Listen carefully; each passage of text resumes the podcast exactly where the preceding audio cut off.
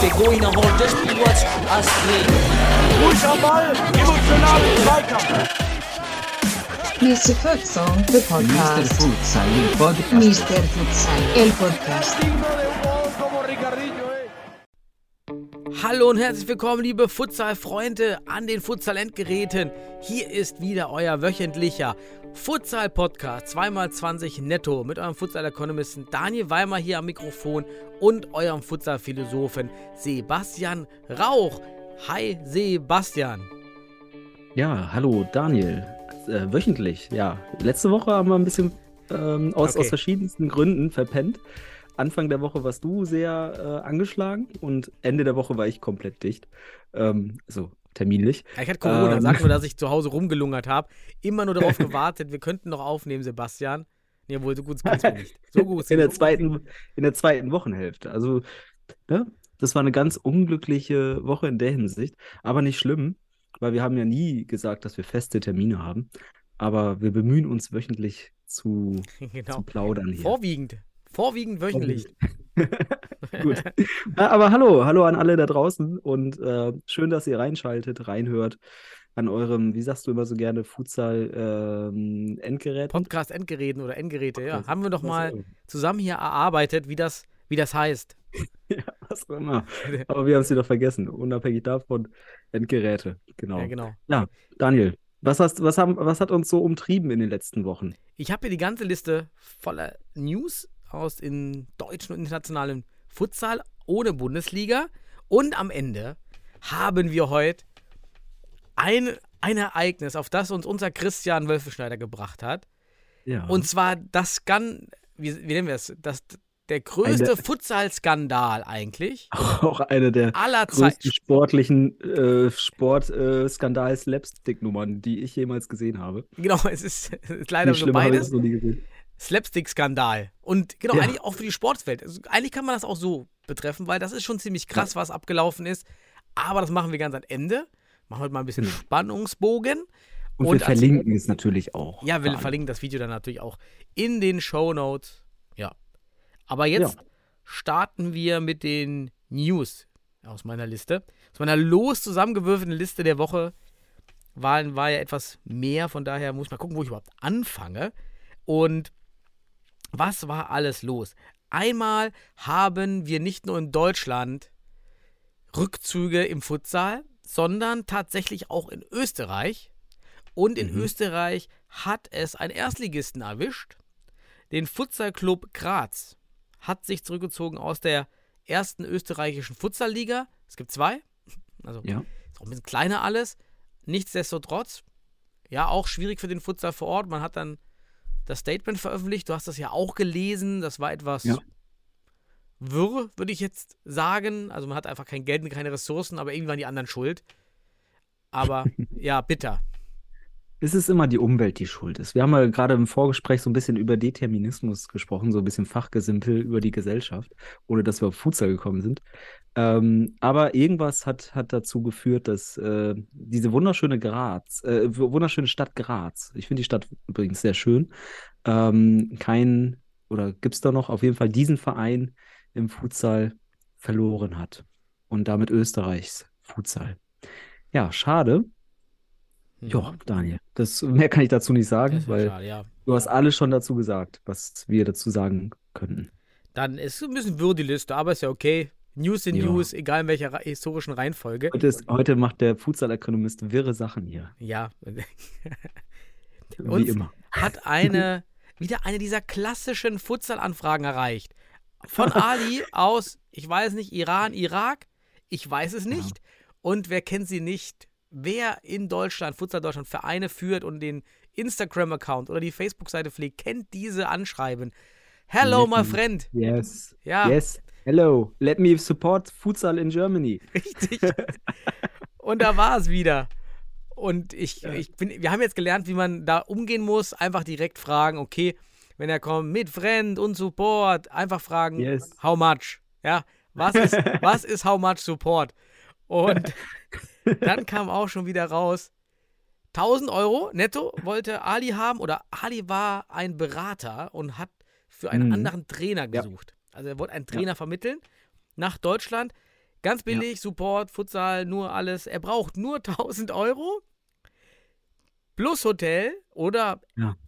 Wohnung und auch nur plus Essen. Ja. Für 1000 Euro. Und du hast, äh, das Schöne ist. Nee, plus ähm, 1000 Euro. Also in so, Summe plus- bist du dann plus. eben bei Ach 2000 so. Euro oder so. Ja, aber, aber man muss sagen, auch die Vorstellung, wie man hier mit 1000 Euro in Deutschland leben kann, ist auch sehr äh, fantasievoll, Ja, finde ich. genau, richtig. Ähm, und du hast ja auch, oder besser gesagt, da, da wurde auch entsprechend geantwortet von unserer Seite, oder?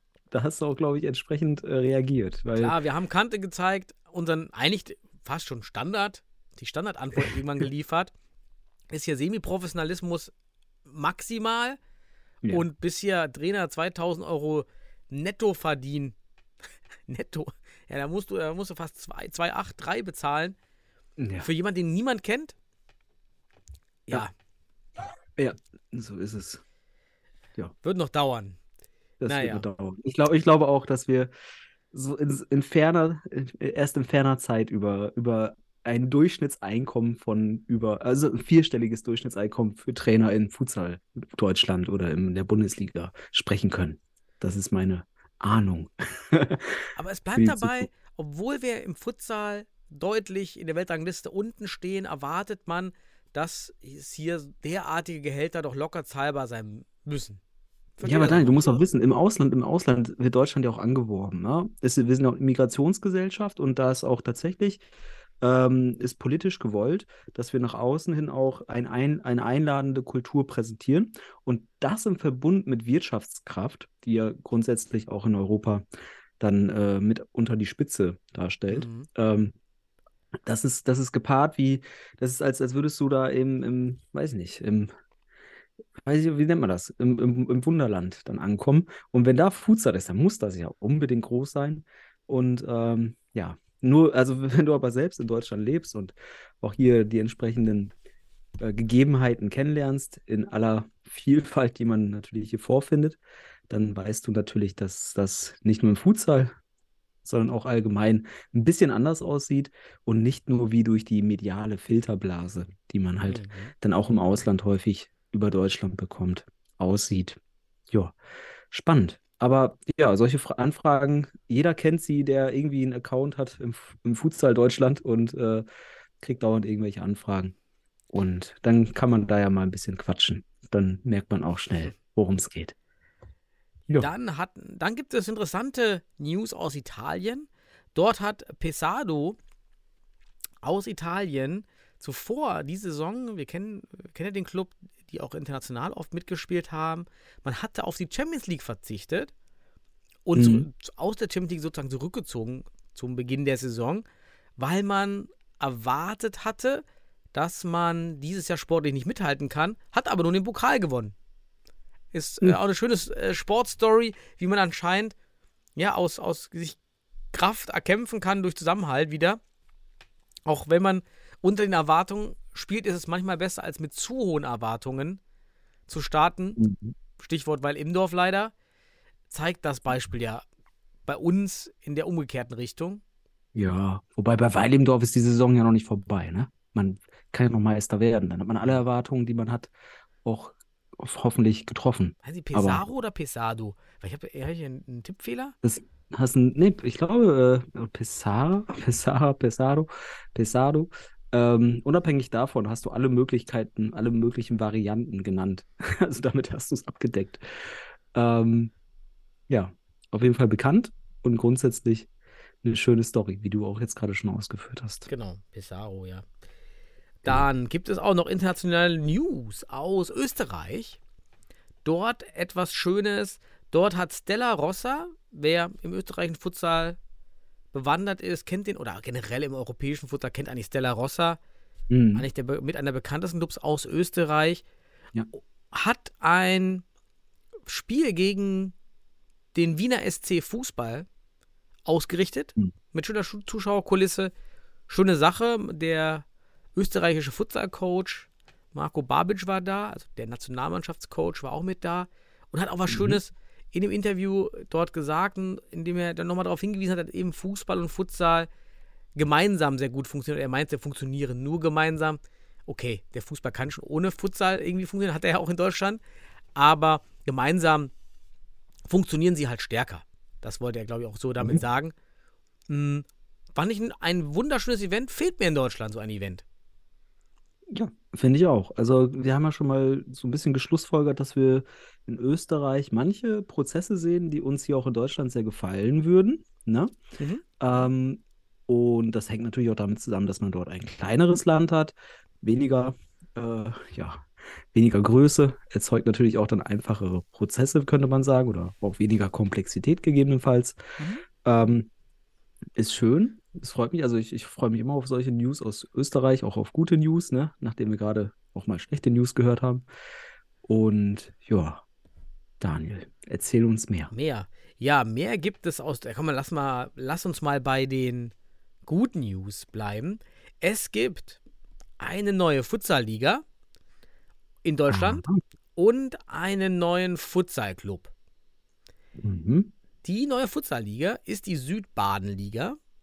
Es ist aber auch erstmal wie die Thüringen-Liga und die Bremen-Liga eine Winterliga. Nach unserer Definition also Spielbetrieb weniger als drei Monate. Mhm. Zählt jetzt in unseren Statistiken, die wir immer veröffentlichen, daher noch nicht als Ganzjahresliga.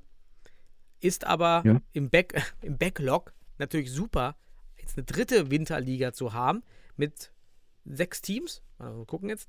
Ist Mhm. auch im DFB-Net verzeichnet, ist mit Spielerpässen.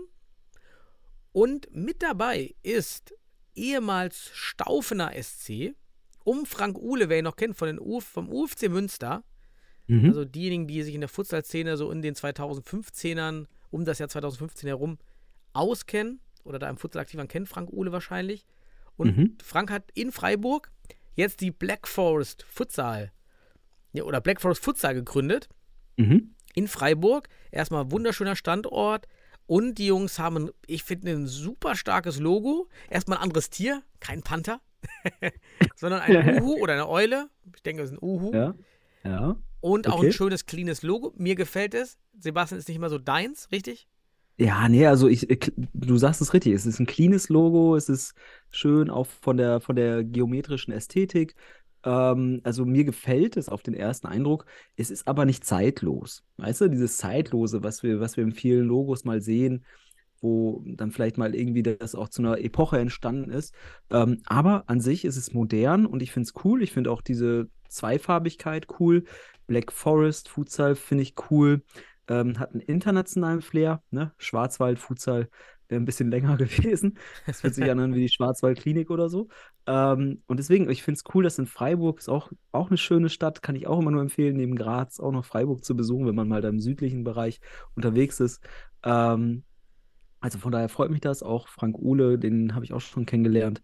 Ähm, und äh, irgendwie kam ich ja auf die Idee, als ich das hörte, dass dort jetzt ein Verein gemacht wird von dem Frank Uhle, dass so langsam die Pionierswelle wieder anrollt, also wieder zurückkommt, Mhm. Daniel.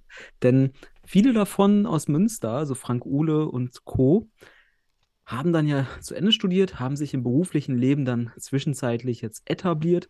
Viele Lehrer natürlich auch, die dann jetzt auch nach ihrer entsprechenden, ich sag mal, ich glaube, äh, wie nennt man das dort, die, die Fünf-Jahres- äh, äh, Etablierung in, im, ins Beamtenleben beziehungsweise verbeamtet werden, ähm, dann auch absolviert haben jetzt und diese Auszeit im Futsal hat. Und dann hat man sich wieder, ja, oder besser, dann, dann gibt man sich einer Standardisierung, einer auch einer Routine mehr oder me weniger hin, die man dann erlernt im Beruf.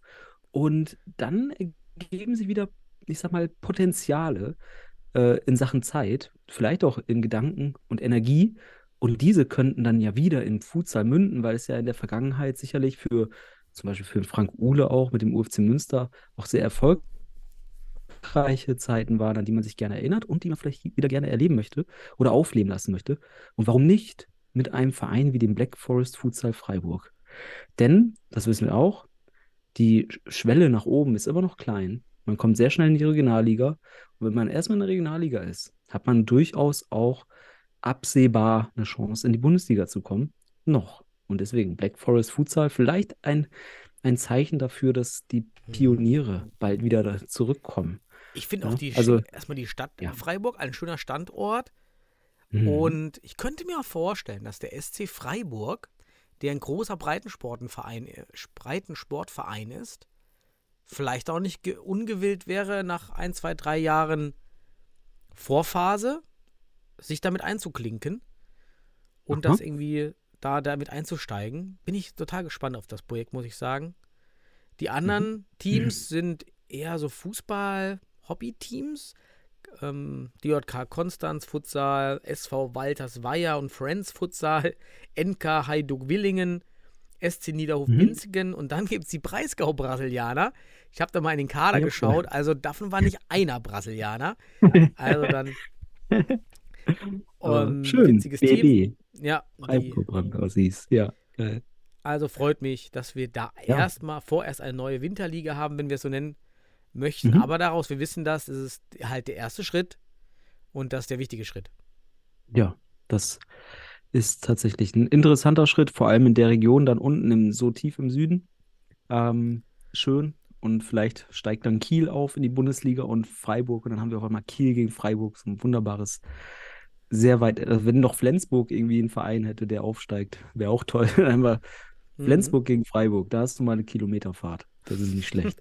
Einmal quer durch Deutschland. Hauptsache Wunderbar. Burg. Ja. Hauptsache, genau, Burg gegen Burg. Flens gegen Freiburg. Ja, schön. Schöne News, Daniel. Mhm. Freut mich auf jeden Fall. Winterliga in Südbaden. Sehr gut. Wunderschön. Die weiter eine schöne Nachricht. Die Fußball.de App ist redesigned. Wem das noch nicht aufgefallen ist, man kommt jetzt über die Favoriten in der App direkt auf, oder über die Favoriten auf die Liga und dann wird einem direkt der letzte Spieltag angezeigt und man muss nicht immer vom ersten Spieltag runterscrollen, bis man dann zum aktuellen Spieltag kommt. Das finde ich echt nice. Und man kann sogar, wenn die Teams die Mannschaftskader freigegeben haben, Neuzugänge sehen, Abgänge sehen, den kompletten Kader sehen. Das hat mir auch immer völlig gefehlt, wenn ich mal schauen wollte, in der Futsal-Bundesliga auch, okay, wer da ist jetzt im Kader. Was ich nicht gut finde, oder wie, bin ich auch deine Meinung gespannt, ob nicht die Bundesliga, Bundesligisten zumindest angehalten werden sollten, den Kader auch dafür freizugeben. Weil nicht alle haben den freigegeben. Mhm. Ja, also du spielst in der ersten Liga. Du bist also der Hauptvertreter deines Sports in der Öffentlichkeit. In der besten und damit auch öffentlich wirksamsten Liga. So, und aus da, daraus ergibt sich natürlich auch in gewissem Grad eine Verpflichtung zur Transparenz und zur Informationsverpflichtung, so nenne ich es mal. Und deswegen sehe ich das genauso wie du. Ich finde, man sollte dort auf jeden Fall auch nicht nur eine extrinsische, sondern auch eine intrinsische Motivation haben, das Ganze zu verkörpern und, und nach außen zu bringen und somit auch schlussendlich seine Kader und all das freizugeben. Ne? Und äh, wir haben ja schon am Anfang der, dieser Saison noch darüber gesprochen, dass wir immer wieder Spieler haben, die mit äh, KA gekennzeichnet sind, also keine Angabe äh, in der Bundesliga, was eigentlich wirklich äh, nicht mehr in der Bundesliga platziert sein soll. Stell dir das mal vor, in einer anderen ersten Liga, ach, nimm mal einfach den Fußball, wenn wir uns immer so vergleichen und Wünsche haben nach, nach oben und sonst was und dann noch so ein Mist. Sorry. Also da sollte man schon sich in der ersten Liga als Repräsentant und damit auch als äh, sichtbare Repräsentant des Sports ähm, zu verstehen geben und damit zeigen. Mhm. Punkt. Die Relegationsauslosung ist raus. Nächster Punkt auf meiner Liste. Oh, da Oh. gab es ja auch Diskussionen in der Gruppe, weil du mal eben häufiger mal Mainz vergisst in der, Ja, in der. Liste. Christian war etwas sauer. Jetzt muss ich tatsächlich nochmal die, jetzt habe ich natürlich nur hingeschrieben, Relegationsauslosung und vergessen. Ja. Nochmal die, die Gruppe. Jetzt muss ich hier suchen, meine Historie. Ich hoffe, ich habe einen Screenshot gemacht. Kannst natürlich auch sagen. Ja? Also wenn Hast du? möchtest. Ja, wenn du's hast. Also, ja, natürlich, ich habe es sogar im Kopf. Also Ergebnis der Auslosung zur Relegationsrunde zur Futsal-Bundesliga lautet Gruppe 1. Meister der Regionalliga Südwest, Neunplatzierter der Futsal-Bundesliga und Meister der Regionalliga Süd. Das ist die Gruppe 1. Die Gruppe 2, Meister der Regionalliga Nord, Meister der Regionalliga Nordost und Meister der Regionalliga West. Das ist die Gruppe 2. So, Daniel, was magst du uns dazu erzählen. Ich hätte auf jeden Fall ein paar Ideen.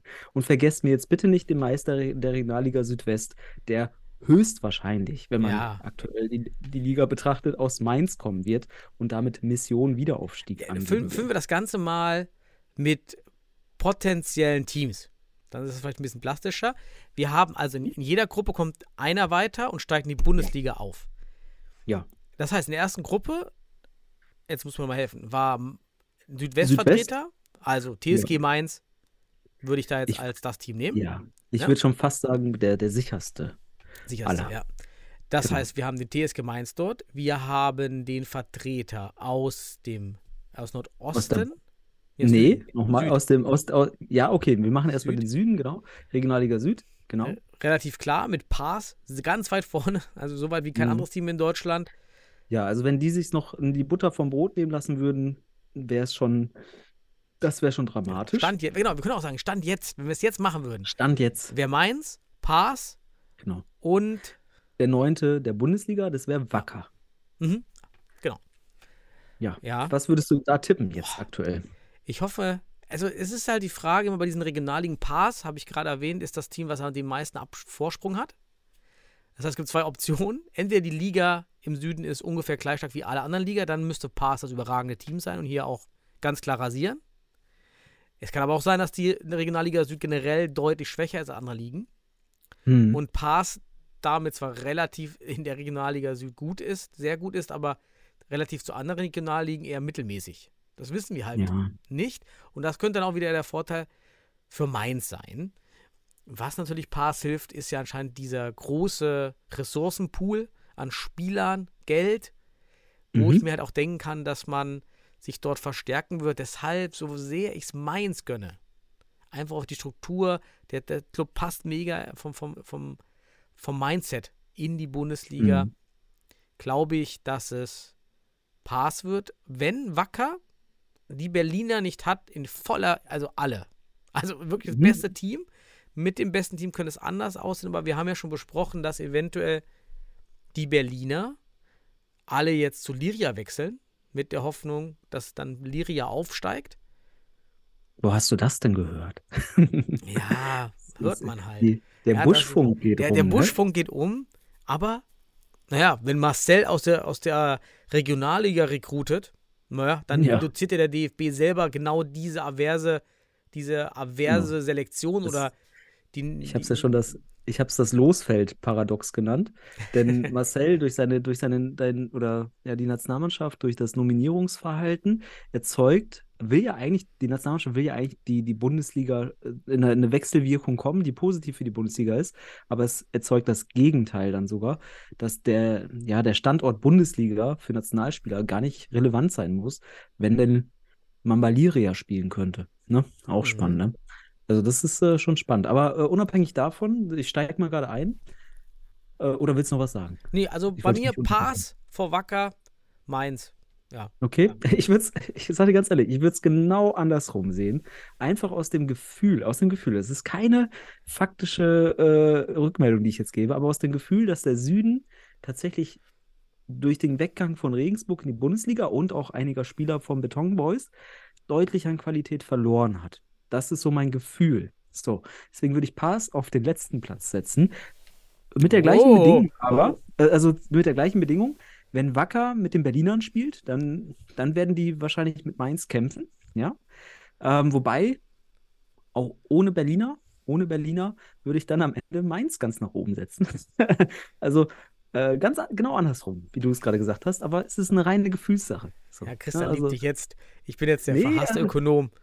Nee, also das ist völlig in Ordnung, weil wir, wir spekulieren ja und du kannst mit irgendwas mit Zahlen jetzt spekulieren oder mit Gefühlen. Die ist ja auch Zukunft wirklich. Spekulation. Niemand kennt die Teams gegeneinander. Wir haben nur die, Ja.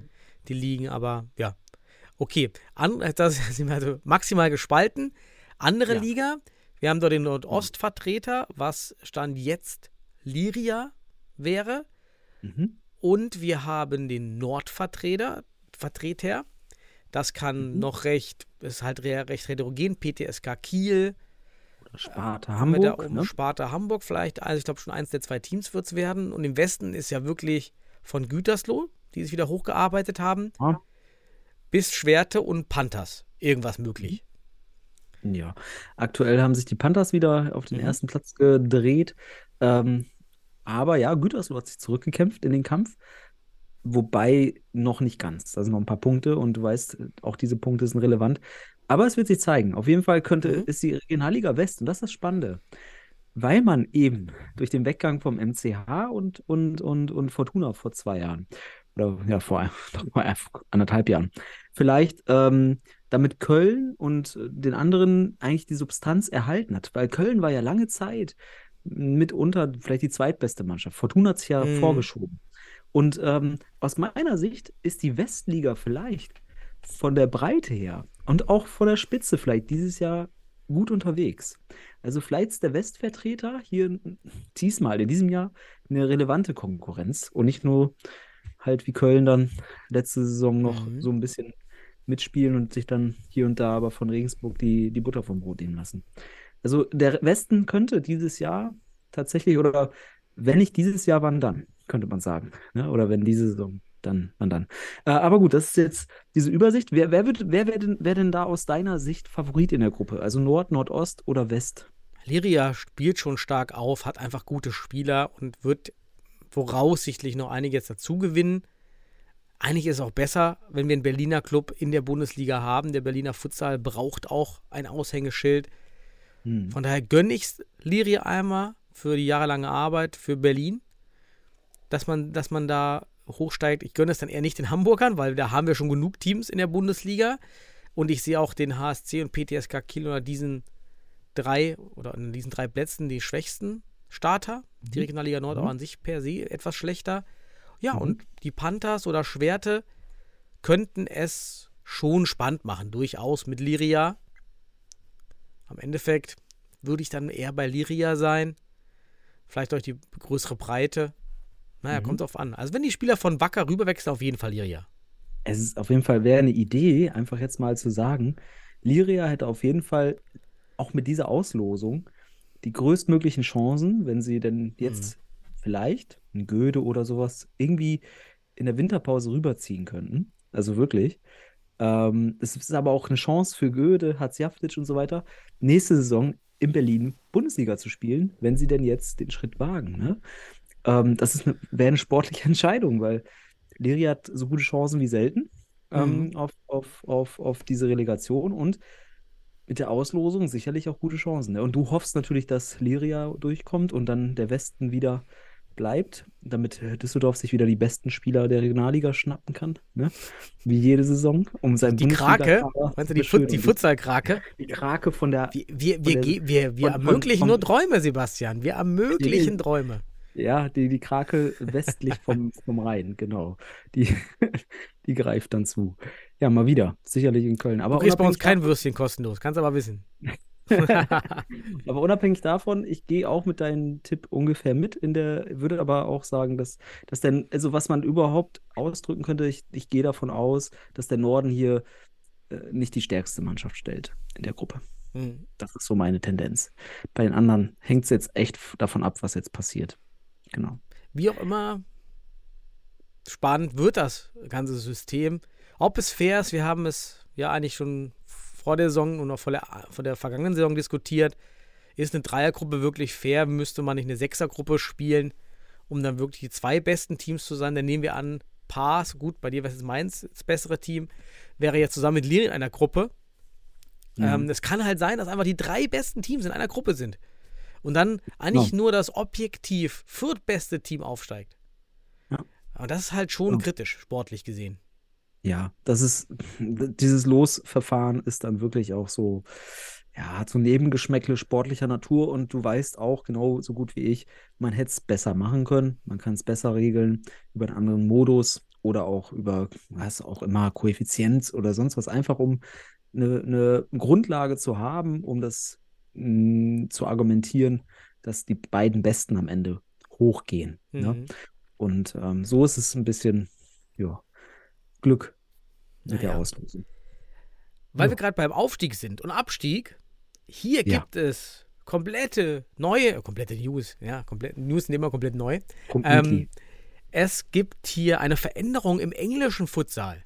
ja, Ja, wir erinnern uns am Anfang letzten Jahres wurde die LNFS England, für alle, die vielleicht Mhm. ein bisschen neuer im Futsal sind, die LNFS ist eigentlich die Ligue National Football Sala aus Spanien.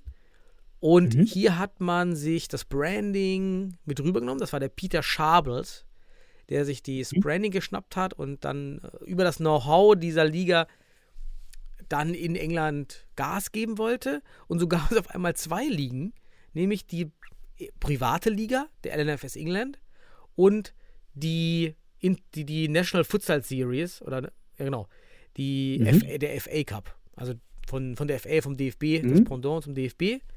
Ja. Das waren die, die National Series. Und dann wurden die beiden parallel gespielt. Und jetzt aber der Rückzug, weil Peter Schabels hat mir selbst dann nochmal geantwortet, auf, auf Facebook sogar noch.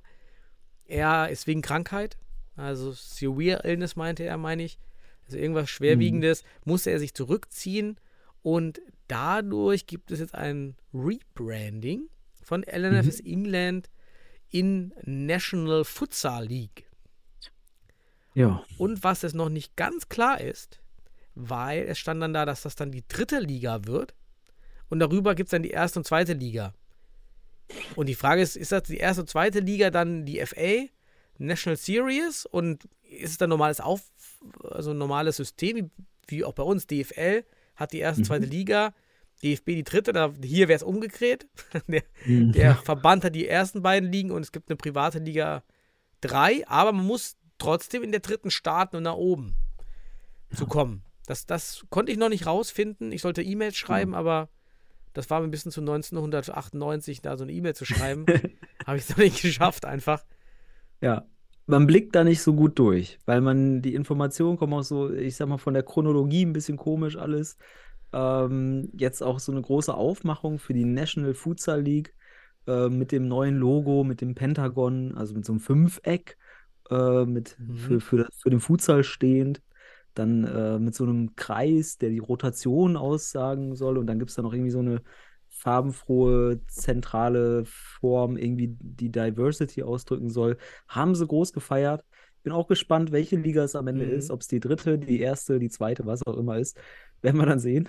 ähm, aber ähm, auf jeden Fall gibt es dort Bewegung in England. Und was mir in der Hinsicht so ein bisschen traurig aufstößt, ist erstmal, dass ähm, hier natürlich aus, aus Krankheitsgründen dann erstmal zurückgezogen wird. Aber was sehen wir daran, Daniel, dass halt so eine Liga gefühlt wieder auf, auf einer alleinigen Schulter steht? Oder, also das heißt, da ein, eine Person ähm, weg und schon hast du mehr oder weniger ein Ligasystem am, am, am Wackeln. Und das ist in der Hinsicht also auch noch in sein, ja, Baby, Baby, wie sagt Ja, man, es, Baby es bleibt, es wird lange, vielleicht nicht immer pionierbezogen bleiben. Das müssen Ja. viele verstehen. Es wird nicht abrücken von dieser, von diesen Kopfmonopolen, die dann in den Vereinen ist. Das, das wird sehr lange so bleiben. Ja, schade. Und aber so eine ganze Liga, ne? Also, pff, Ja, das ist schon hart, ja. ist mal das was ist anderes. Genau. Aber gut, es gibt Bewegung. Wir hoffen auf einen positiven Effekt, ähm, dass wir daraus auch was ziehen können für den Futsal allgemein und weltweit und in Deutschland auch schlussendlich. Weil England ja auch immer so ein bisschen so ein Ding war, wo man hingeguckt hat, weil die ungefähr auf gleicher Ebene mit dem deutschen Futsal stehen und standen. Und da jetzt sowieso während Corona ja einige Sachen wirklich ganz komisch abliefen. Von daher Mhm. mal weiter beobachten und dann werden wir hoffentlich schlauer sein in ein paar, paar Wochen oder Monaten. Jetzt habe ich noch zwei Sachen. Eigentlich eine ist nur eine ganz kurze Meldung. Und zwar war dir bekannt, dass der argentinische Torhüter Emilio Martinez nun bester Torhüter der Welt mit dem korpulierenden Torwarthandschuh, Ja. dass Das- er früher Futsal gespielt hat und die Parade des Turniers, eine Minute vor Ende, eine ganz klassische Torwart-Futsal-Split-Spagatabwehr war. Mhm. Die sieht, man- hat man übrigens auch, also mehr oder weniger auch mal bei Manuel Neuer häufiger gesehen, ne? Weil er ja auch einen Torwarttrainer hatte, der, äh, ich glaube, aus Kroatien stammte und dort auch Futsal-Torwartspiel mit eingebunden hat in das Fußball-Torwartspiel. Und ob mir das bekannt war, ob Martinez das, äh, äh, nein, tatsächlich nicht. Aber als er diesen Ball gehalten hat, als ich gesehen habe, wie die Arme schwingen, Ja. Ähm, und dann die Beine, dieser Split. Da habe ich gedacht, also, wenn er das nicht vom Futsal hat, also aus dem Fußball hat er das Ja. nicht. Also, deswegen. Ja, also, d- der hat den, den Sieg gesichert, neben Messi und so weiter. Ähm, der Futsal hat Argentinien also zum Weltmeister gemacht am Ende. Ganz starkes Signal, absolut. Danach waren auch einige Futsal-Pages genau mit dem Bild voll. Ja, und hier Futsal-Player, dadurch habe ich das dann auch erfahren. Ähm, ja, ähm, waren tolle Mhm. News, äh, die Kurznews. Ja, schön. Und die letzte, längere News oder längere Diskussion, Sebastian. Ich gebe dir jetzt schon mal maximal drei Minuten für dich. Es wird, Was gibt's denn? ja, es war der, die U19-Stützpunkt oder das U19-Stützpunkt-Turnier Mhm. in Wedau mit neun Ja. Verbänden. Und es gab dann aber noch einen zehnten Verband, äh, einen, eine zehn, einen zehnten Platz, Entschuldigung, einen zehnten Platz. Es Ja. hätte zehn Verbände geben können, denn Bayern hat zwei Stützpunkte. Man hätte ja einfach jeden Stützpunkt München und Regensburg separat spielen lassen können. Es wurde nur einer als Bayern angetreten. Man hätte also zehn Stützpunkte gehabt, okay, aber man Mhm. hatte dann neun. Und dann hat man die Futsal Panthers Köln eingeladen, Mhm. als Gastmannschaft dort mitzuspielen. Ja. Leider wenig Transparenz, was das Mhm. Turnier anbetrifft. Ich habe leider auch erst ziemlich spät davon erfahren und ähm, ich habe vorher nichts gelesen und das ist total schade für jeden Futsal-Fan, dass wir da nicht Ja. irgendwie so ein bisschen in der, im Loop sind. Oder was sind so deine Gedanken zu diesem U19-Turnier? Ä- ä- Erstmal, also ist ja eh wie auch wie die Landesauswahlturniere am Anfang irgendwie, dass man da kaum Medienpräsenz hatte. Irgendwann hat man dann da Übertragungen gehabt und so weiter, die dann auch aus mehr oder weniger aus privater Hand waren früher.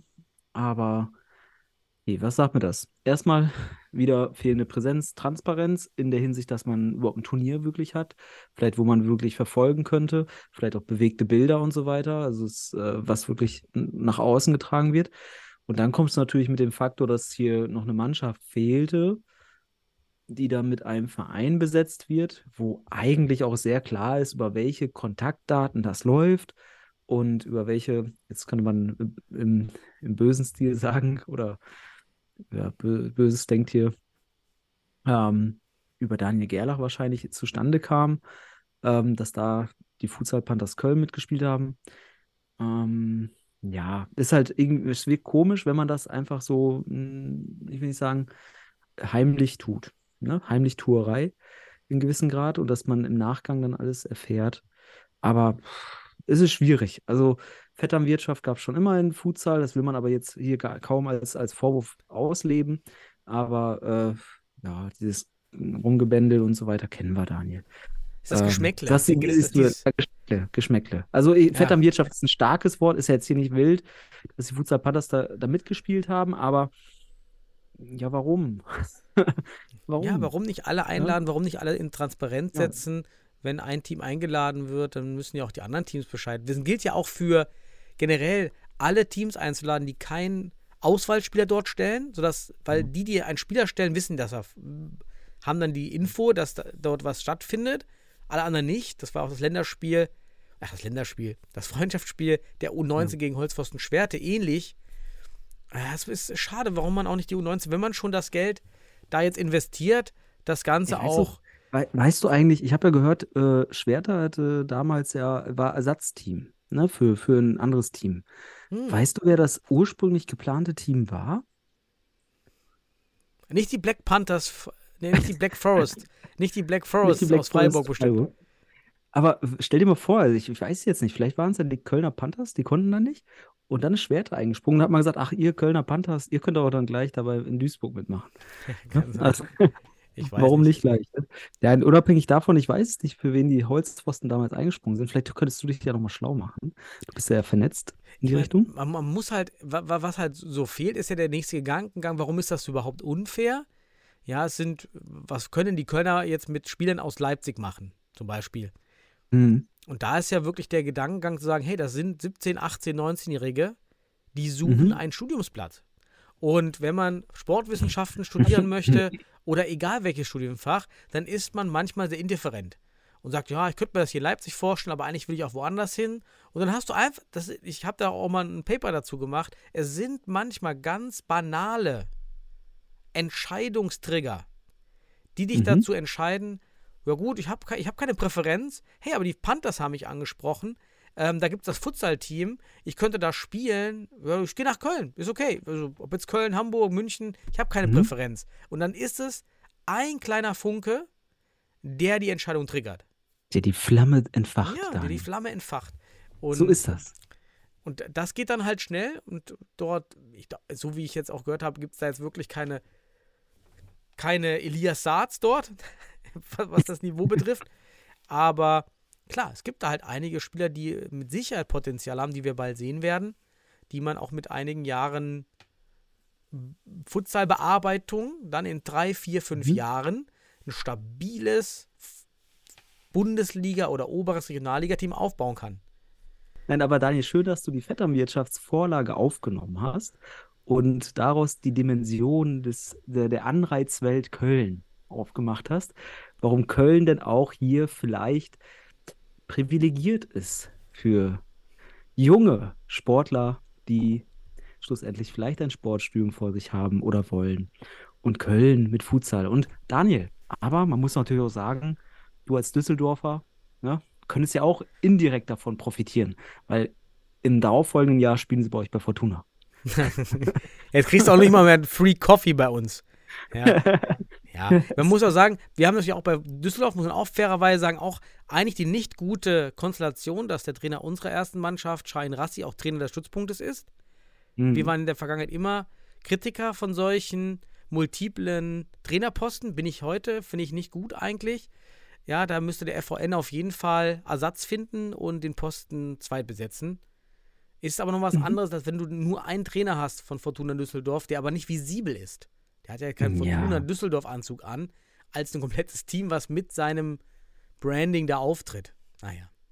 Ah, Daniel, man kann immer sehr leicht äh, äh, gegenüber Leuten Kritik üben, wenn man nicht in deren Position oder in deren Schuhen steckt.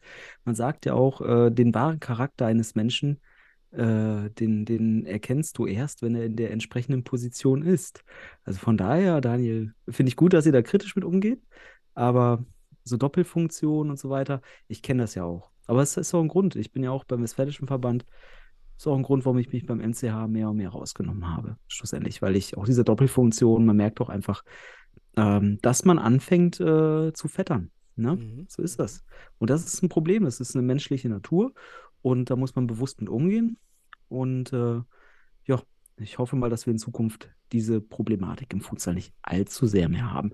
Aber wir sind noch klein. Was mir So. noch gerade bei Jugend anfällt, jetzt ist wieder Winter und ich finde, die Anzahl von Jugend-Futsal-Camps steigt. Gefühlt zu den letzten Jahren. Ist auf jeden Fall etwas, was es vor fünf, sechs Jahren gar nicht, gar nicht gab Mhm. und dann immer mehr wurde. Es gibt einmal jetzt auch von, wir Fortuna Düsseldorf machen auch eins, aber vor allen Dingen Mainz macht ja ein ganz tolles Projekt auch mit Flüchtlingen und baut da, baut da ein bisschen was ab. Das, das ist ein integratives Camp, was Mainz dort aufbaut. Das kriegst du dann ganz wichtig.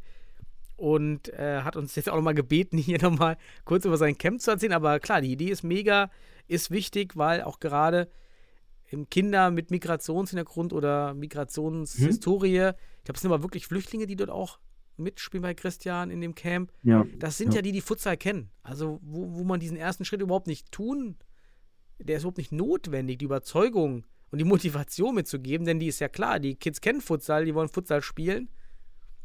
Und da macht man eben das Camp. Ja, wenn man das mal, ich habe mir diese, diese Futsal-Camps, die gibt es ja schon länger. Ne? Also die, jetzt sind wir so, ich würde mal sagen, in der, in der Phase der Early Adapters. Ne? Du kennst ja vielleicht die Diffusionstheorie nach Rogers. Ähm, aber unabhängig davon, es gab ja schon Innovators. Ne? Also ich, es gab sowas beim MCH, es gibt sowas bei, wie heißt das, Futsal-Camp in, wo ist das nochmal, wo, wofür wir auch mal dauernd Werbung machen? Fußballcamp? Das Fußballcamp? Ach so, ähm, Anstoß, das Futsalcamp oben in Hamburg. Anstoß, genau, genau. Die machen ja auch sowas. Von Barrio. Das ist, ja, genau. Und, äh, und dann Regensburg etc. Das sind so die Innovators. Jetzt kommen die Early Adapters und irgendwann kommt die Early Majority, also die frühe Mehrheit. Also, und ihr seid jetzt, das ist ganz wichtig, jetzt dabei. Jetzt wird nämlich die Expertise entwickelt. Die ersten Erfahrungen, die Fehler werden gemacht, was kann man besser machen. Ich finde es cool. Ich habe jetzt auch gesehen, wie, wie Mainz das anpackt. Finde ich sehr interessant. Dann ihr natürlich aus Düsseldorf jetzt auch. Ihr, da geht auch ein bisschen mehr trainingsbasiert drauf, ne? Auf Bundesliga-Niveau. Also ihr versucht auch natürlich mit dem Namen Fortuna da zu ziehen, Bundesliga, finde ich cool.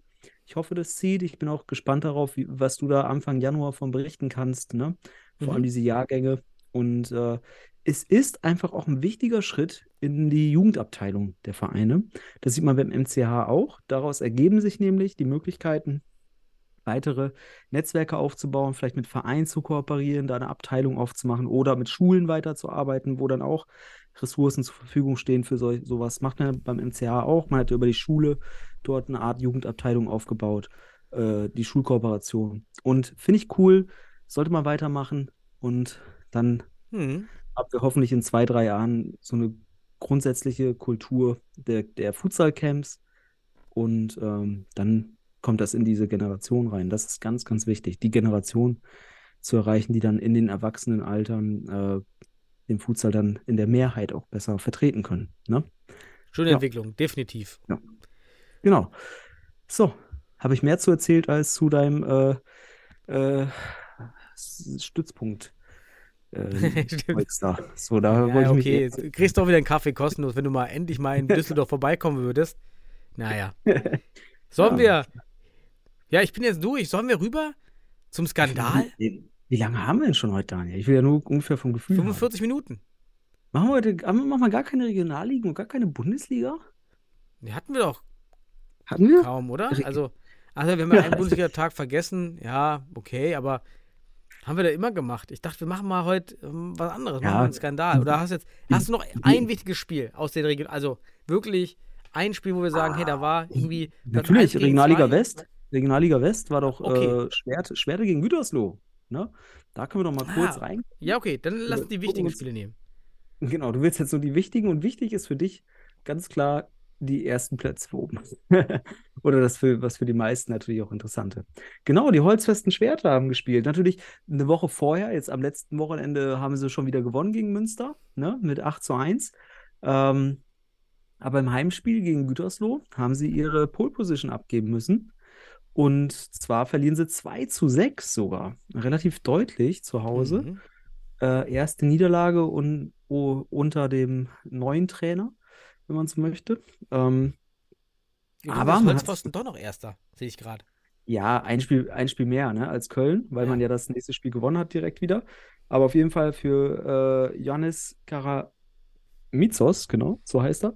Sehr netter Typ, auch sehr, äh, also fand ich immer sehr angenehm, ähm, mit, mit, ja, sich zu unterhalten und auch einfach insgesamt macht einen gute, guten Eindruck. Aber erste Niederlage gegen Gütersloh. Und Gütersloh hat sich dadurch wieder rangesaugt, Daniel. Wir haben es ja gerade schon erwähnt. Man hat sich wieder in der Liga, also wirklich von, ja, von, von Abstiegsgefährdung in den, in die, ins Bundesliga-Rennen reingespielt. Jetzt ist man nämlich nur noch, ja, auch wenn es noch vier Punkte sind, hinter den Futsal Panthers Köln. Aber es ist noch was drin für Gütersloh, weil man hat ja noch ein Spiel gegen Köln, ja.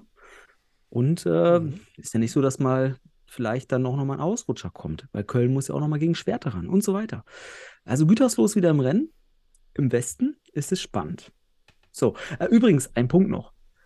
Durch die Niederlage von Schwerte ist auch Detmold wieder im Rennen. Mit acht Spielen Stimmt, und die, hat, 16 die, die haben es auch an, rangepürt, angesaugt, hast gesagt. Ja, die saugen sich da auch hoch. Die sind jetzt drei Punkte hinter Köln und Mhm. Köln ist ja eigentlich Primus, wenn sie ihr Nachholspiel gewinnen. Also von daher eine ganz enge Kiste, die Top 4, also die haben wir noch vergessen. Wobei wir natürlich vom Gefühl her sagen, Detmold, das ist eher so eine Truppe, die zu Hause spielt und gut spielt, also und auswärts mal mit drei Leuten gefühlt hinfährt. Ähm, da würden wir jetzt nicht die Konstanz mit reindenken, aber Gütersloh hat es jetzt gezeigt auswärts, dass man da wohl Bock hat. Und ich bin gespannt. Coole Liga, vier, vier Teams, die darum streiten. Das zur Regionalliga. Ist das jetzt unsere, unsere dies, dieswöchige Regionalliga-Reflexion? Ich habe noch, ja, Regionalliga Süd war gestern das Spiel. Futsal Allgäu holt vom Pass ein Punkt. 4-4 war gestern Oh. Abend. Habe ich noch gar nicht gesehen. Ist jetzt aufgebloppt. Also Pass lässt Federn Oh. gegen Futsal Allgäu. Oh. Ja, spricht ja für meine Theorie, dass die Liga einfach nicht, äh, hat durch die Subst hat Substanz verloren. Ähm, und Paas natürlich dadurch, wenn man jetzt mal die Punkte rechnet, die da noch für TSV 1860, die sind jetzt Zweiter. Ich glaube, dann haben die 27 mit sieben Punkten auf jeden Fall noch vorne. Ich glaube, ist immer noch ein gutes Polster für Paas. Aber ähm, spannend, dass man da halt Punkte lässt gegen Allgäu. spricht eher dafür, ja, für mein Gefühl, was ich da geäußert habe. Aber unabhängig davon, ja. Hast du noch irgendwas aus den Regionalligen? Nee, ich gehe gerade durch. Also da waren jetzt weiter keine, keine großen Überraschungen, die wir jetzt hier Okay. verkünden müssen, Okay. Finde ich. dann, Daniel, bevor wir ins Skandalthema gehen, müssen wir kurz noch über die Bundesliga sprechen. Ganz kurz, was passiert ist. Wir müssen kein Feedback geben. Haben wir doch gar, ich, jetzt gar nicht, ich habe gar nicht mal am Schirm gehabt, dass wir das nicht getan haben, aber ja, klar. ja, War ja, ja. Da war ja was, mal- ich war ja da. Ja, vor, vor, vor, vor eine Woche und ein paar zerquetschte war Bundesliga. Und da gab es auch ein paar tolle Spiele. Zum einen Regensburg gegen die HSV Panthers. Ganz knapp, 6-3. Das Problem ist jetzt nur, es ist so lange her. Und wir wollten ja eigentlich letzte Woche aufzeichnen und ich habe das alles in Erinnerung noch. Aber ich kann mich an eine Szene erinnern. Und das ist eben das Geile an diesem Spiel gewesen. Das, es gab die Szene des Spiels, wo für mich das Futsalherz höher geschlagen hat. Und das war die Szene, als, ich glaube, lass mich überlegen, als Hadison das 3 zu 2 macht für Jan Futsal. Da kriegt Pörsch den Ball, man muss sich die Szene mal anschauen. Und da äh, läuft Hallison dann, also Ha- Hamburg Panthers in 1 zu 1, also Mann gegen Mann Deckung. Und da hat Hallison und, und Regensburg einfach toll aufgezeigt, was die Schwächen dieser Deckung ist, und zwar futsalspezifisch. Denn es gibt einen Moment, den habe ich dann auch für mich gestoppt und habe dann schön für mich markiert, in dem Hallison merkt, dass er hinter Klaus Schulter ist und ihn dann einfach jetzt durch eine Lauffinte, ich sag's mal so gerne, zur Tankstelle schicken kann. Und so habe ich das auch mal beim MCH genannt übrigens. Also eine wunderschöne Diagonal dann gespielt vom Pörsch, also schöner Diagonallauf von, von Hallison, sodass dann auch der Diagonalpass funktioniert, weil er einen L-Lauf reinbringt, aber wo er dann abknickt und das Tempo wechselt, das ist der entscheidende Moment, weil er hinter Klaus Schulter gekommen ist und Klaus macht den Schulterblick in die falsche Richtung und kriegt damit, läuft in die falsche Richtung. Total toll. Auch der Abschluss überragend von Hallison. Äh, super toller Chip, Lob, was auch immer. Man muss einfach sagen, allein an diesem Spiel, die HSV Panthers auch natürlich Kaderprobleme und so weiter und so fort, haben das Spiel auch echt eng gestaltet, aber dieses Spiel hat für mich gezeigt, auch futsalerisch, dass Regensburg absolut zu Recht auf Platz 3 steht, weil sie einfach die Qualität auf den Platz bringen. Natürlich sehen wir jetzt noch nicht viele deutsche Spieler dort und so weiter wir wünschen uns das, aber come on, es ist schöner Futsal, er ist brasilianisch angehaucht. Wir sehen tolle individual- und gruppentaktische Elemente, die man, wo, wo man wunderbar was, was von lernen kann, wenn man es denn sieht oder kennt. Und ich freue mich immer wieder, Regensburg zu sehen in diesem Spiel. Allein die Szene von Hallison, wunderbar. Hat mir Freude bereitet. So, das ist mein Kommentar zum Spiel. Ja, So. dann kann ich ja vielleicht was zu, zum, zum Düsseldorfer Spiel sagen, weil das habe ich noch vor Augen. Das war wirklich, ja, verrückt auch, denn wir hatten echt so viele Chancen erste Halbzeit, auch am zweiten Mhm. Pfosten und haben die wirklich daneben geballert, waren auch ersatzgeschwächt, muss man sagen, aber das war unglaublich. Man hätte 3, 4, 0 führen können zur Halbzeit, dann lag man nur 1-0 vorne. Dann hatte sich das Ganze irgendwie auch so ein Schlagabtausch, natürlich wie mit Penzberg immer, dann irgendwie ja, überführt. Und dann stand es eigentlich schon 3-0 und dann auf einmal ging es aber los mit, Fly, mit Flying und da sind Tore gefallen, die, die unmöglich schienen. Und dann war es richtig eng zum Ende. Es hat mich Mhm. für die Leute in der Halle war es auf einmal spannend wieder aus dem Nichts. Und für andere, ja, war es natürlich totaler Herzkrampf. War, äh, ich äh, habe auch wieder mit, äh, mit ähm, da bin ich noch ja, erkältet. einmal, einmal hier ins Podcast, einmal das Podcast-Mikrofon hier infiziert. Mit Margot Hitri und ähm, Maxi Carlos unterhalten wieder. Super Gespräche. Die freu, ich freue mich immer, wenn ich die zwei Jungs sehe aus Penzberg. Ja, die halt erzählt haben, es ist halt schwer zu kämpfen, das aufrechtzuerhalten, die ganze Orga. Es ist halt hart. Mhm. Ich äh, bin auch gespannt, wie, wie man in Penzberg jetzt die, die Trainersache löst. Auch bei Wacker übrigens. Beide Teams haben keinen Trainer mit Lizenzen auf der, auf der Spannend, Bank. ne? Es ist ein Spannend. Geheimnis des, des DFBs, wie man Ja. jetzt. Äh, was macht man da eigentlich? Also darf man das? Also, so, das ist auch wieder, Ja, was das für ein gibt der? DFB also, jetzt- keine Konsequenzen oder was? Ja, Oder man gibt's gibt dann? Nachvor Nachbesserungsfristen eigentlich, Mhm. die man einhalten muss. Ja, bin gespannt, ob da was kommt. Zumindest hat mein Besuch, der mit mir da war, ein Bekannter mit seinen Kindern, der hat mich gefragt, warum haben die eigentlich keinen Trainer? ja, das ist halt auch für Zuschauer nicht gut. Also wenn man die höchste Bundes-, also die höchste Liga ist und dann erwartet man, dass da ein Trainer ist. Dann ist da kein Trainer, sondern der Mhm. Spieler ist Trainer. Das kennt man im Fußball aus der Kreisliga. Das Mhm. ist nicht gut. Das Bild des Spielertrainers in der Bundesliga, muss ich sagen, ist nicht geil. Ja. Habe ich da gemerkt. Ja, vor allem, wenn du dann auch mit einem Kader anreist, der vielleicht dann auch gerade so irgendwie acht Spieler zusammenbringt. Ne? Ähm, ich war überrascht über das Ergebnis. Ich habe gedacht, Düsseldorf ist auf jeden Fall ähm, deutlich besser, in, auch in, in Sachen Toren. Ich habe ja vor kurzem noch Penzberg gesehen und dachte mir, hm, also das wird echt knapp. Aber anscheinend haben sie sich knapp gehalten bei euch. Aber, wie sagt man so schön, Fortuna hat es gelernt. Letztes Jahr hatte man so ein Spiel vielleicht sogar noch verkackt. Ja, haben die am Ende dann gut gedreht, ne? Da, da noch den Kopf Ja. zu behalten. Hauptsache Ja. die drei Punkte. Krasser Man Fit- springt so hoch, wie man muss. Und sonst, sonst kommt man auch Ja. nicht so, sonst kann man sich auch nicht im Mittelfeld etablieren. Da hat sich Düsseldorf jetzt wieder etabliert. Ich fand es interessant, dass Schein gesagt hat, jetzt gucken wir nach oben. Fand ich ein bisschen übertrieben, weil so stark schätze ich euch jetzt noch nicht ein. Aber man wird sicherlich mit dem Abstieg so nichts zu tun haben, wenn man denn diese, diese Leistung stabil jetzt weiter abrufen kann. Dann kann man äh, zu den weiteren Spielen, ich glaube, Hot zu Wacker brauchen wir nicht viel sagen. Ich glaube, das ist die höchste Niederlage oder der höchste Sieg, Ja. den man in der Bundesliga jemals hatte. Zwölf Tore. Tore Unterschied. Boah, Ich glaube, wir 16. hatten noch nichts, ne? 11-1 war bisher. Ja, es ist echt. Wacker macht aktuell good. keinen guten Eindruck. Deswegen, ähm, dann haben wir das Topspiel gehabt, äh, wieder in Stuttgart. Weilendorf gegen Stuttgarter Fußballclub, wobei ich nicht mehr von Topspiel sprechen möchte, weil Weilendorf das Mittelfeld anführt. So Ja. muss man es einfach sagen. Also die Fortuna ist kurz dahinter mit einem Punkt und dann kommen schon die HSV Panthers und so weiter. Bis, bis runter Platz 8 ist da irgendwie alles dran. Weil Imdorf hat das Spiel gegen Jan Regensburg nur aufgrund äh, des Rainfalls gewonnen. So, Ja. sonst wäre Regensburg jetzt auf Platz, äh, sonst wäre äh, Weilendorf auf Platz, ich glaube, es wär, wäre, Ja. was wäre das, sechs? Stimmt, krass. Das, Ja. sechs, dann, wär man, dann wird man die untere Tabellenhälfte anführen. Ne? Also jetzt führt man, führt man das Tabellenmittelfeld an. Also Weilendorf kommt nicht aus dem Pushen, fährt immer noch Fiat. Ähm, und der neue Trainer hat es da anscheinend auch noch nicht gebracht. Also sorry, wenn man es so hart sagen muss, aber wir können nur die Ergebnisse bewerten. Wir wissen nicht, was da genau abgeht. Wir wissen nur, dass man mit dieser Mannschaft sicherlich bessere Ergebnisse einfangen kann. Es war knapp gegen den deutschen Meister, aber der deutsche Meister hat gezeigt, warum er deutscher Meister ist. So hat man es auch gesagt.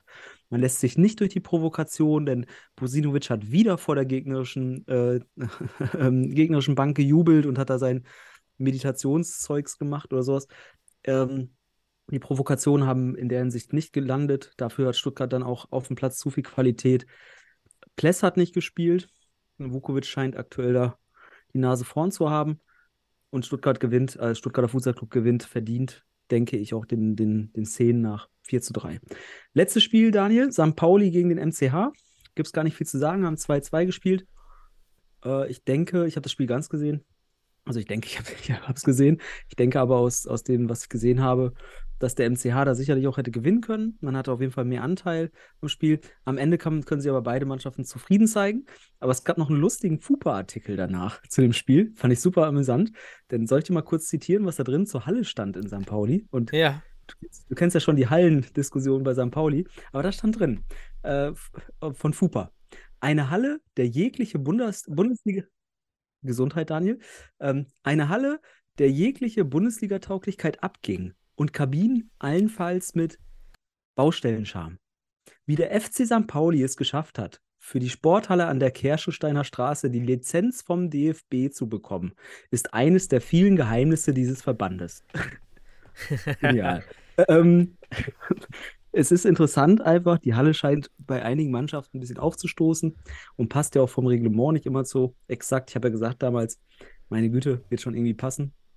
Aber ja, vielleicht kann St. Pauli irgendwann mal auch mal eine, eine, eine bessere Halle gestalten. Wobei ich glaube, ich kenne die Halle. Ich war da schon mal. Da war schon mal ein Halbfinale Deutsche Meisterschaft und da ist mir das gar nicht so negativ aufgefallen. Naja, unabhängig davon 2-2 und damit haben wir zur Winterpause eigentlich ein Tabellenbild, was wir uns bis auf, Re auf Weilendorf vielleicht nicht so erahnt hätten. Ne?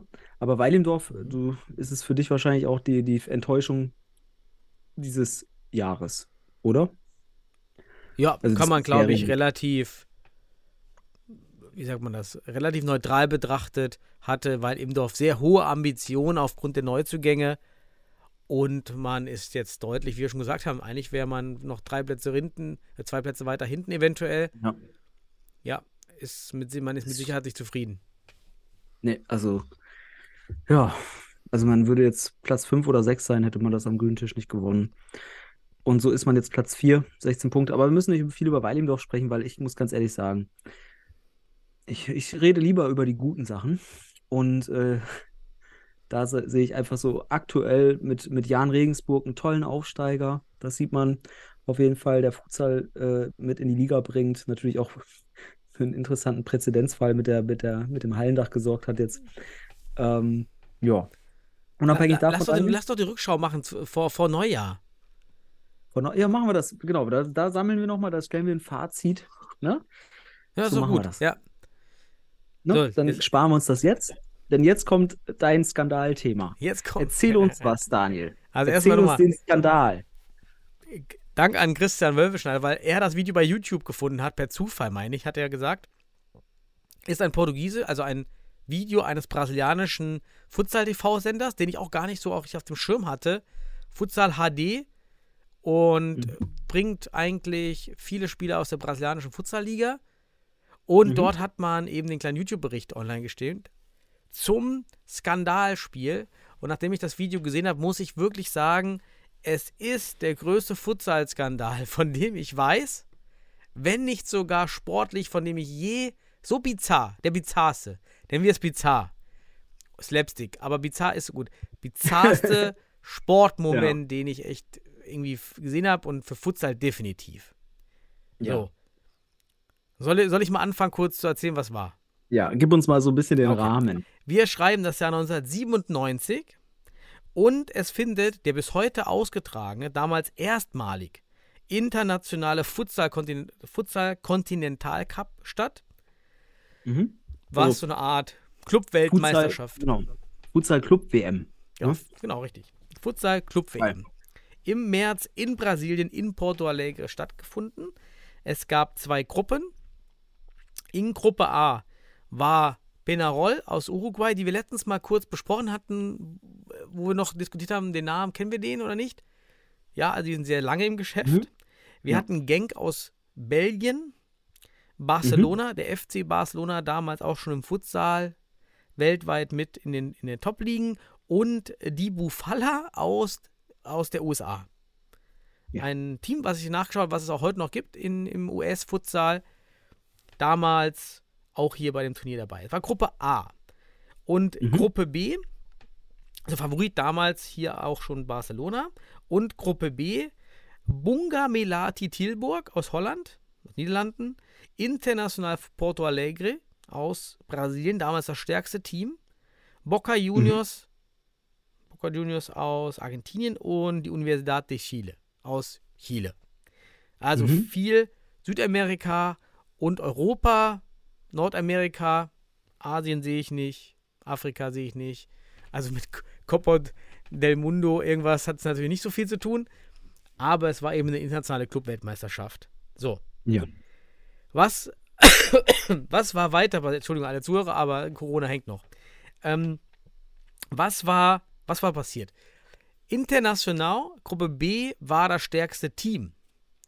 Und die Gruppe B war eher fertig, sogar, ich glaube, einen Tag vorher. Nee, ich, War es äh, derselbe ich Tag? glaube, ich glaub, es war andersrum. Es war, die Gruppe A hatte erst, war erst fertig und dann kam Gruppe B. Aber alle sind davon ausgegangen in der Gruppe A, dass dort jetzt international sein letztes Spiel gewinnt und dann Nee, nee, nee, nee, nee, nee, nee, nee, nee. B war zuerst. International Wirklich? verliert gegen die Holländer, gegen Bunga Melati Ah. und wird Zweiter.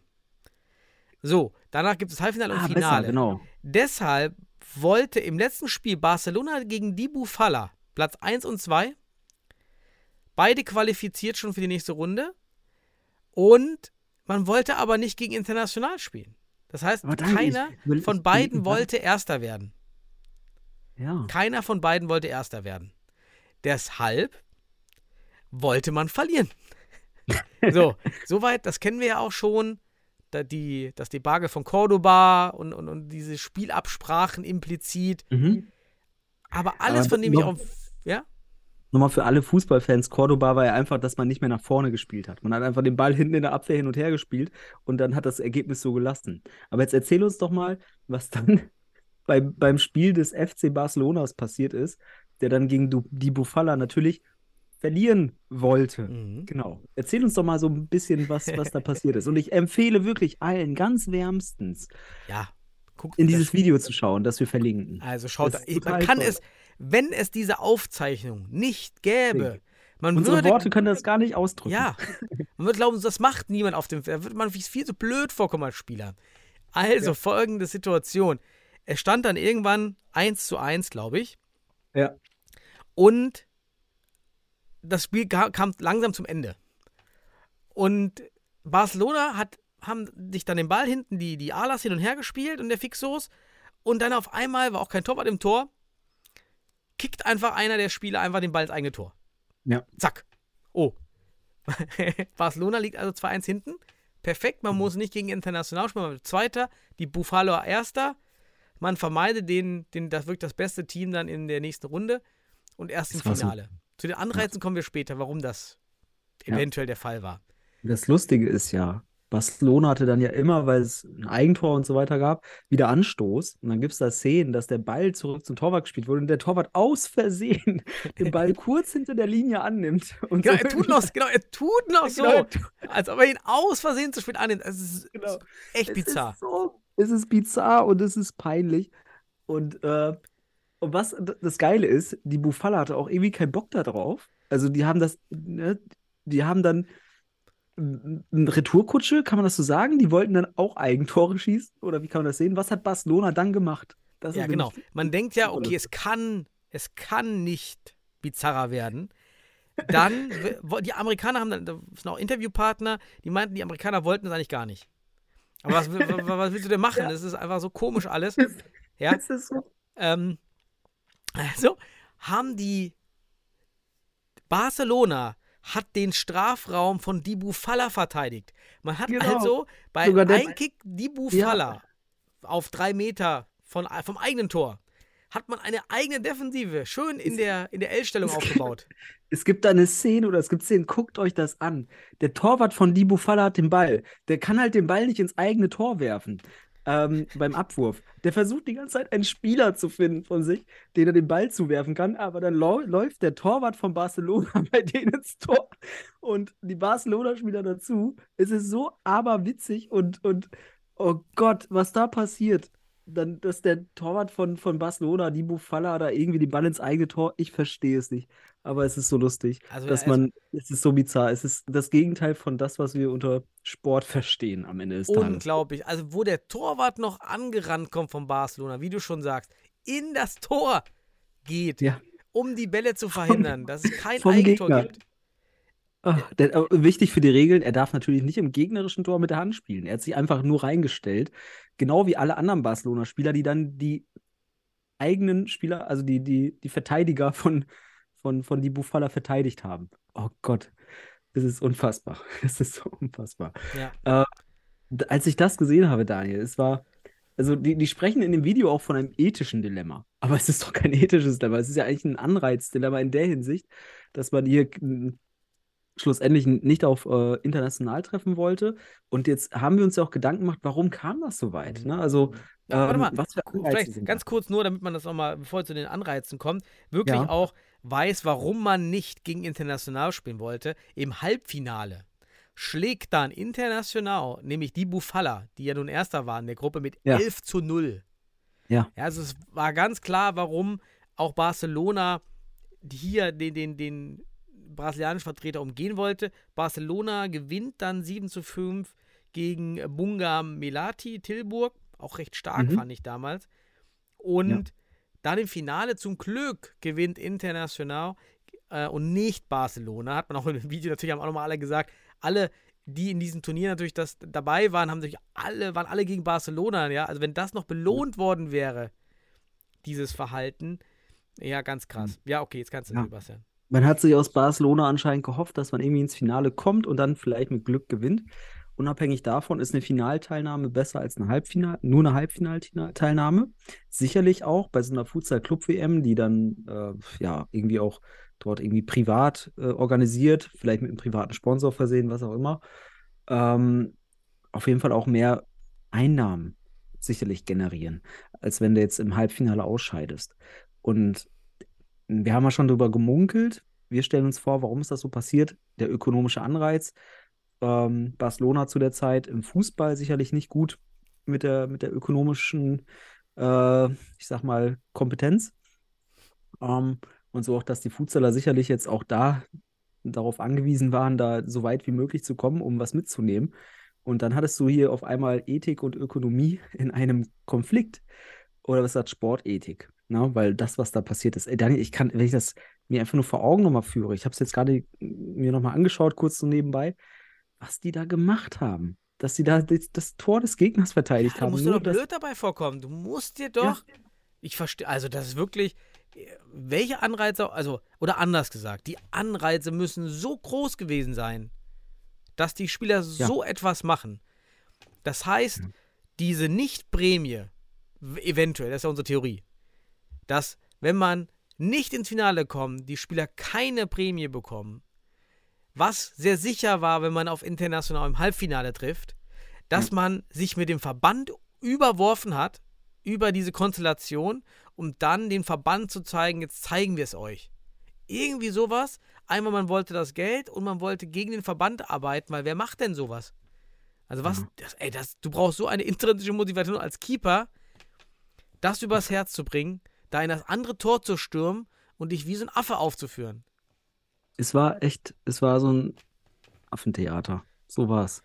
Also wirklich, es war ganz skurril und ich glaube, alles dazu ist gesagt und wir konnten es auch gar nicht so beschreiben, wie es die Bilder hergeben. Man soll sich es einfach anschauen. Es ist aber einer der größten Sportskandale und ich habe es ja Sportskandal Slapstick-Nummer genannt, weil es einfach wirklich wie ein Schauspiel aussieht. Ein Schauspiel Improvisationstheater der schlechtesten Natur. wirklich, Also wirklich. Natur, wirklich. Habe ich noch nie davon, von diesem Umstand habe ich noch nie gehört. Man findet im Netz auch Wikipedia-Seiten darüber, aber eher als Randnotiz. Man Ja. findet dann die zwei Videos auf YouTube. Es gibt noch eine andere Zusammenfassung. Aber Mhm. das war es dann auch schon. Das ist wirklich keine gute Coverage im Fußball. Cordoba, klar, da reden wir heute, da findet man endlos viele Dokumentationen darüber, über dieses, über Ja, glaube, die, das bizarrste Futsalspiel der Welt. Weißt du, ja, aber es war auch unsere ein, es war ja die deutsche Beteiligung in dem Spiel, ne? Deswegen, also wenn Ja. du selbst beteiligt bist, ist das in deiner Blase. Ich glaube, im spanischen Futsal wird das auch eher bekannt sein, aber ich kann dir auch sagen, als ich in Spanien, das war nie ein Thema, aber gut, da war ich auch in dem Alter. Da war ich, habe ich zwar schon mit dem Futsal Kontakt gehabt, aber ich habe mich jetzt nicht für die Futsal-Club-WM in dem Alter interessiert. Ähm, und äh, das war für mich überhaupt nicht bekannt bis dahin und habe das jetzt auch tatsächlich das erste Mal gesehen. Sicherlich werden einige Hörer von uns sicherlich schon mal davon gehört haben oder gesehen haben, aber wir finden es einfach aberwitzig und äh, ich glaube, andere, die das schon ken kennen oder kannten, äh, werden eine ähnliche Wahrnehmung gehabt haben am Anfang. Weil es ist auch irgendwie lustig am Ende. Lustig. Jetzt wäre mal der, so der. Zeitpunkt für so eine klassische Sendung, die zehn bizarrsten Spiele des Futsals, wie es früher bei RTL 2 oder so diese Sendung gab. Die, Ja. die zehn Kin- größten Kinem, oder? Halle gegen Hott, oder was war das nochmal? Mit den 100 zu 0 oder so? Wo hatten wir das nochmal? Das hätte ich auch gerne gesehen. Das Ja, war bestimmt ähnlich. Stimmt, davon gibt es keine Videos. Ich frage mich immer noch, wie ist das passiert? Was hat man gemacht, dass man da so viele Tore schießen kann? Also da muss ja der Gegner aus dem Tor rausgelaufen sein, gefühlt. Also, Ja. unfassbar. CFC Hertha weiß, wie es war.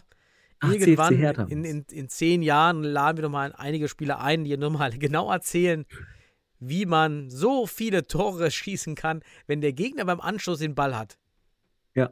Also was muss der Gegner machen? Also das ist ja so wie der Torwart von Barcelona, den zum Torwart spielen und dann, oh, ich habe ihn zu spät angenommen. Ach Gottchen. Naja, ähm, Daniel, aber echt, das ist, das ist äh, ein Highlight für mich.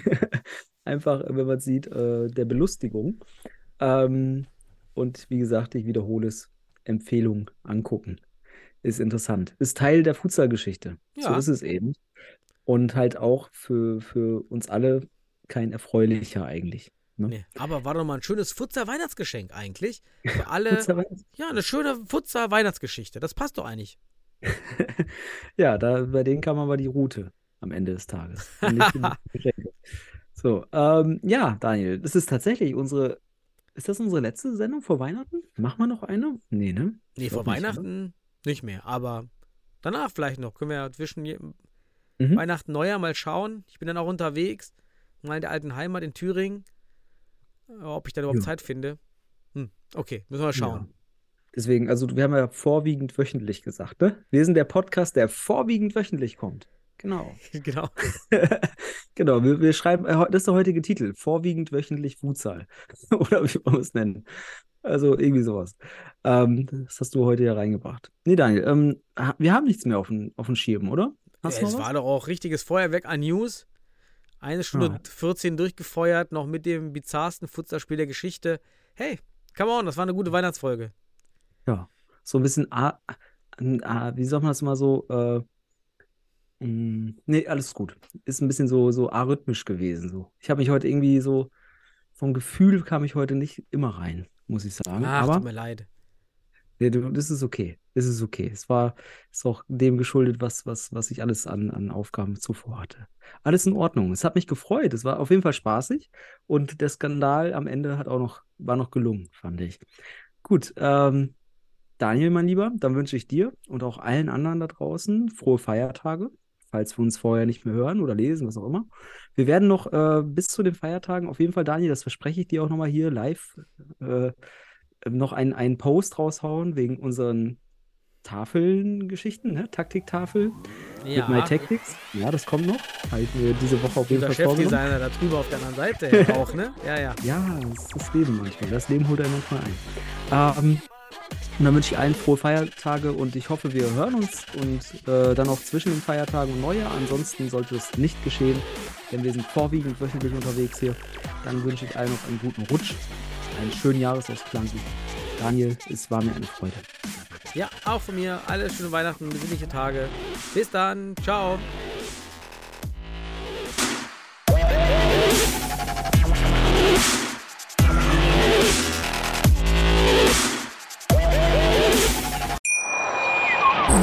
Wie baut man eine harmonische Beziehung zu seinem Hund auf? Puh, gar nicht so leicht. Und deshalb frage ich nach, wie es anderen Hundeeltern gelingt, beziehungsweise wie die daran arbeiten. Bei Iswas Dog reden wir dann drüber. Alle 14 Tage neu mit mir, Malte Asmus und unserer Expertin für eine harmonische Mensch-Hund-Beziehung, Melanie Lippisch. Ist was, Dog? Mit Malte Asmus.